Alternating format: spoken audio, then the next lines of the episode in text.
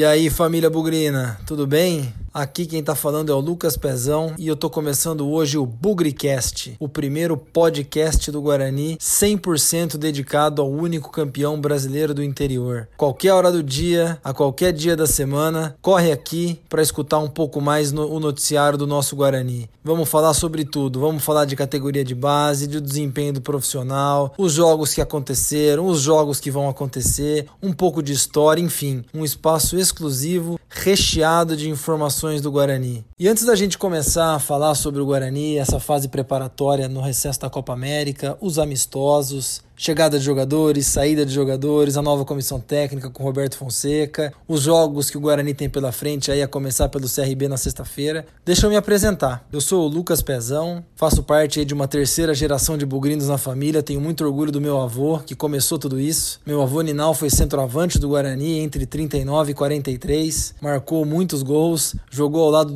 Zusa maior artilheiro da história do Guarani. Meu avô conquistou títulos e trouxe para a família esse, esse vício chamado Guarani. É, educou muito bem o meu pai, por aí eu brinco de ouro, meu pai Ricardo, que depois me educou muito bem desde os meus 5 anos de idade. Eu vou ao brinco. Por muito tempo, nós três frequentamos o brinco ao mesmo tempo, cada um no seu cantinho. Meu avô, eu cheguei aí nas sociais com ele muitas vezes. Meu pai na vitalícia, então eu me dividia com os dois. Meu avô deixou de ir, mais ou menos ali no meio dos anos 90. Infelizmente é, veio a falecer no ano 2000, mas meu pai continua firme e forte. Hoje já não vai mais tanto no, no brinco. É, eu tô com essa função, mas quando o Guarani joga fora de casa, quando não tô no estádio, né? Eu tô sempre com ele, acompanhando pela televisão. Então tem um grupo de amigos formados nas arquibancadas do Brinco de Ouro e desde o ano de 2002 eu comecei a gerar conteúdo do Guarani pela internet, principalmente com um site de notícias, talvez muitos se lembrem, chamado Plantão do Bugre. Ele ficou no ar entre o ano de 2002 ali 2008. Dei um tempinho, praticamente um a dois anos ali quando o Guarani subiu da série C para série B, da série B para série A em 2009. E aí na época o Globo Esporte tinha o blog do torcedor somente para times da série A. E como o Guarani tinha acabado de subir para a série A, e eu tinha alguma experiência escrevendo na internet. Eu assumi o blog do torcedor por mais ou menos menos uns dois anos. Dei um tempo fora por questões profissionais, retomei mais ou menos ali por 2015.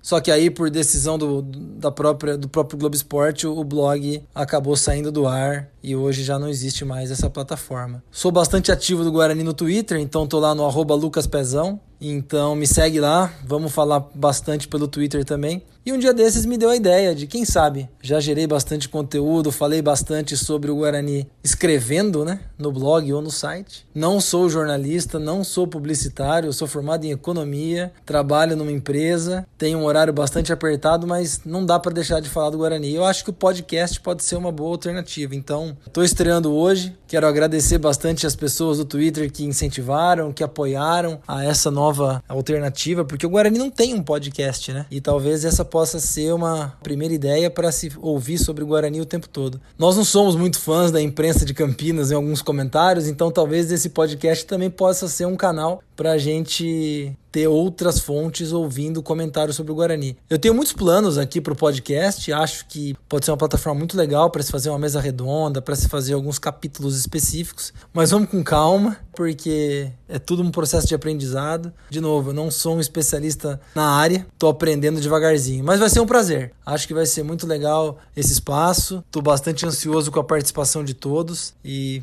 por favor, ajudem aí o podcast a crescer como mais um conteúdo do Guarani na internet. A gente sabe o poder que a nossa torcida tem, todas as estatísticas que a gente teve jogando Série C com esporte interativo, todas as nossa participação em jogos do Brasil com bandeiras espalhadas por todo o Brasil. Acho que em termos de engajamento, a torcida do Guarani é nota 10. Então, Conto com vocês, aceito críticas, aceito sugestões e vamos fazer esse espaço o melhor possível. E nessa jornada eu acho que o tempo me deu bastante oportunidade para conhecer gente bacana pra caramba. Então, Aproveito para agradecer no começo de site lá, Marcelo Galli, meu grande amigo até hoje, Marcelo Tasso, quem eu conheci no meio do caminho, um grande amigo, Marcos Ortiz, então, compartilhamos muita coisa pela internet todo esse tempo, muitas campanhas aí, ele no Planeta Guarani, no Bugrinet na época. Eu acho que até hoje temos uma amizade, nos encontramos no brinco todos. É um grande abraço aí na época de imprensa, quando eu frequentava o Guarani praticamente todos os dias, ao André Aranha, ao Felipe Blanco, hoje Felipe Felipe Diniz, ao Breno Beretta, muita gente que o tempo fez o favor de me apresentar e tantos e tantos outros aí que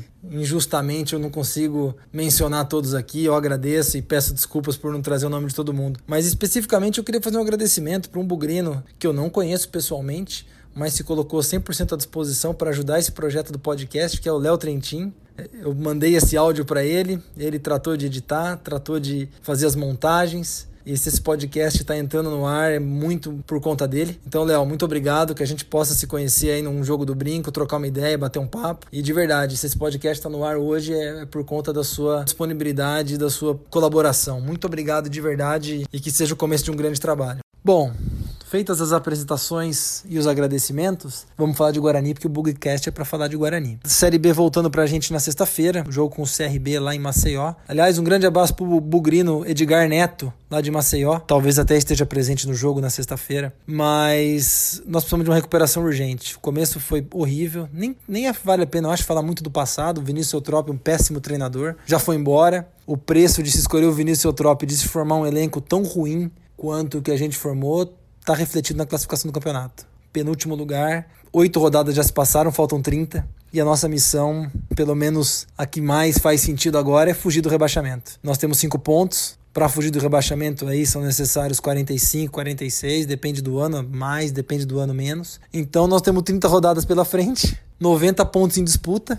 Praticamente o Guarani tem que fazer aí 50% dos pontos daqui até o final do campeonato. Não é fácil, é ganhar um jogo a cada dois, mas não adianta fazer essa conta. É, a história já mostrou pra gente que tantas campanhas de sucesso para acesso ou para fuga de rebaixamento, elas são feitas jogo a jogo. Então, pela frente, CRB na sexta-feira. Acho que a contratação do Roberto Fonseca como treinador foi muito boa. Eu acho que é um treinador mais experiente, maduro e que principalmente vem numa crescente de resultados. Os Marlós vinham em total decadência. Vinícius Trop, então, nem se fala, estava fora do mercado fazia muito tempo. Dentro do seu mercado, o Roberto Fonseca vem de bons trabalhos. Fez bons trabalhos em times menores, chegou no Londrina, recuperou Londrina no ano passado, fez um bom trabalho com o Novo Horizontino esse ano no Paulistão, então ele vem numa crescente, vem para somar. E os depoimentos da imprensa de Londrina a respeito do trabalho do Roberto Fonseca são muito bons, então acho que isso deixa a gente bastante é, otimista. Além de trocar a comissão técnica, que foi uma escolha errada, eu acho que tem outro trabalho de se trocar o elenco, que foi muito mal formado também.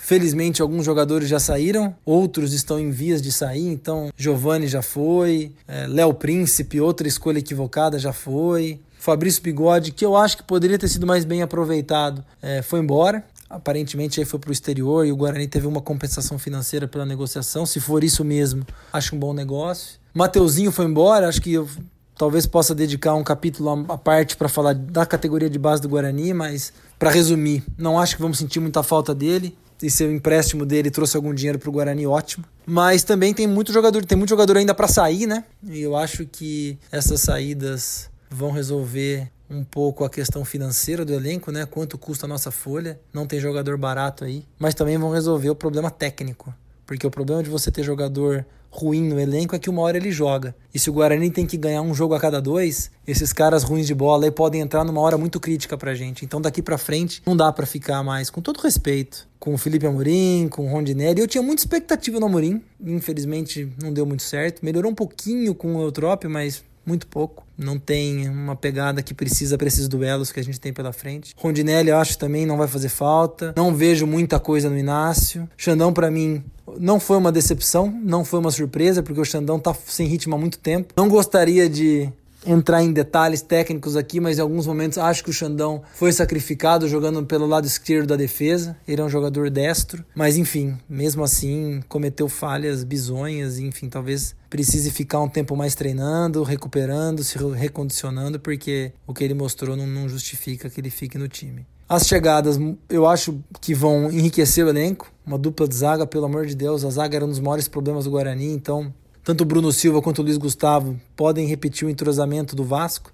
E aqui é interessante, né? Quando o Guarani subiu lá em 2009, é, nós trouxemos Bruno Aguiar e Dão do Mirassol, que era a dupla de zaga do Mirassol, titular. Não tô querendo dizer que com Luiz Gustavo e Bruno Silva nós vamos subir, mas para um time que está se reconstruindo, ter algum tipo de entrosamento, principalmente num setor crítico como o nosso, que é a defesa, pode ser um, um trunfo para formar o elenco, para reconstruir esse time a entrada do Jefferson Paulino ou do Clever para mim é a mesma coisa, e é a mesma coisa melhor que o Giovani. Então acho que nós vamos ter um ganho técnico aí no gol também. O Lennon na direita é o arroz com feijão, acho que em algum momento eu falo um pouco mais sobre o Lennon. E o Armeiro na esquerda, um pouco mais de experiência e qualidade. Algumas contratações importantes, o Guarani não tinha aquele centroavante de referência, eu ainda lamento muito o Anselmo Ramon ter ido embora mas quem sabe o Michel Douglas aí ajude a organizar o time numa posição que o Guarani não tinha e isso possa fazer o Diego Cardoso jogar mais, possa fazer o Davó jogar um pouco mais, fazer o, o próprio Éder Luiz aparecer um pouquinho. Contratação do Badi parece uma boa pro meio, Vamos aguardar. Vitor Feijão pode ser. Eu acho que, de forma geral, o Guarani tá mais forte do que terminou. Não conheço esse Felipe Cirne, que veio de Brasília. Vamos ver se é uma boa aposta. Mas acho que de forma geral o Guarani está mais forte do que terminou a primeira parte do campeonato. Então a, expectativa é que as coisas melhorem. E para melhorar, precisa fazer um bom jogo lá em Maceió contra o CRB. Eu acho que vai ser um jogo duro, mas eu tô com bastante confiança que o Guarani pode começar com o pé direito. Alguma coisa me diz que o Roberto Fonseca tem o jogo de cintura que gerir um grupo precisa. Eu vi as imagens na televisão dele dando treino participativo pra caramba, conversando com os jogadores, acompanhando as jogadas, dando bons toques, dando oportunidade para a categoria de base. Eu estou bastante otimista com essa combinação. Reforço técnico, né, jogadores melhores e um treinador um pouco mais experiente, um pouco mais consciente e com um bom retrospecto recente. Então, jogo na sexta-feira pode ser muito bom, estou bastante otimista. Acredito numa vitória lá em, Maceió contra o CRB. Chamusca está de treinador lá. Vitor Ramos está na zaga do CRB. Eles têm um atacante muito bom chamado Léo Ceará, para o Guarani ficar de olho. Mas é aquele negócio: cabeça no lugar, toque de bola. Eu acho que o Guarani tem que dar um tempo um pouquinho nesse discurso de DNA ofensivo. É, eu não sei exatamente o que, que as pessoas que falam isso querem dizer com DNA ofensivo. O Guarani é um time de futebol que, quando teve bons resultados, fazia muitos gols, jogava pro ataque e quando teve maus resultados, não fazia gols. Então eu, eu, não vejo assim, nosso DNA é ofensivo. Nosso DNA é jogar futebol. Eu acho que isso aí foi uma, um rótulo que colocaram no elenco que para mim não dá para você querer fazer um time ruim ter um DNA ofensivo. Você tem que ter um time de futebol, montar um time de futebol condizente, de forma condizente com as condições técnicas e táticas do seu elenco. Não adianta colocar um time ruim para atacar que ele vai tomar goleada. Isso não tem nem o que pensar. Às vezes é pegar um time ruim, jogar fechadinho, sair no contra-ataque e fazer os gol, um, um gol. Não precisa ter um DNA ofensivo, precisa ganhar. E para quem precisa ganhar um jogo a cada duas partidas para escapar do rebaixamento na prática na média, mais ou menos, daqui para frente, a gente tem que se preocupar muito em não perder e ser muito inteligente para ganhar o jogo. Então, é assim que tem que entrar contra o CRB na sexta-feira. E se chegar, fizer 1 a 0, não ter vergonha nenhuma de fechar o time, se organizar no contra-ataque para tentar matar o jogo. É, são dois jogos fora de casa, além do Guarani terminar mal já vai emendar o Botafogo de Ribeirão no final de semana seguinte. Então, é uma retomada dura. Mas eu acho que o Guarani, pelo menos o astral mudou, né, pessoal? Ganhamos um amistoso contra o Nacional, time modesto. Ganhamos do Palmeiras, um amistoso importante. E também ganhamos do Pouso Alegre. É um amistoso já bem para dar ritmo para os reservas. Mas é um cenário completamente diferente. Se você parar para pensar como foi a preparação do Guarani para o começo do Paulista que começou perdendo, para o começo da Série B, que também os amistosos preparatórios não foram bons e o Guarani ficou no 0 a 0 com o Figueirense. Eu acho que tudo isso soma, tudo isso vem para ajudar é, nessa retomada. Esse jogo contra o CRB é muito importante. Não podemos deixar passar três pontos, porque o Botafogo, o jogo seguinte, está brigando lá em cima e vai ser outro jogo duro. Apesar de ser em São Paulo, apesar de já ser uma viagem mais curta, um desgaste menor, vai ser muito duro. Então, acho que a escalação está adequada. Vamos ver aí a questão de documentação, né? Se o, quem joga, quem não joga. Mas podendo escalar o Michel Douglas no ataque. Aliás, Michel Douglas era do CSA, né? Ano passado, rival do CRB. Não seria nada mal ele fazer uns golzinhos lá contra o seu, seu ex-rival. Armeiro, a mesma coisa, tava no CSA não faz muito tempo. E, e tem o, o chamusca, né? Ganhar de um ex também sempre bom. Então, quem sabe aí a gente não se aproveita do Vitor Ramos, que já apanhou da gente uma vez aqui com o Vitória, não apanhe de novo e, e tudo isso joga a nosso favor. É isso, pessoal. Acho que para começar o Bugrecast falando um pouco sobre o jogo, o que a gente espera do Guarani nessa retomada. Um abraço a todos, muito obrigado pela, pela companhia e de novo, ali no arroba Lucas Pezão tem bastante crítica, bastante sugestão, tô aberto a todas e me ajudem aí a, a fazer esse espaço crescer e ficar cada vez mais interessante. Um abraço a todos e hoje sempre Guarani!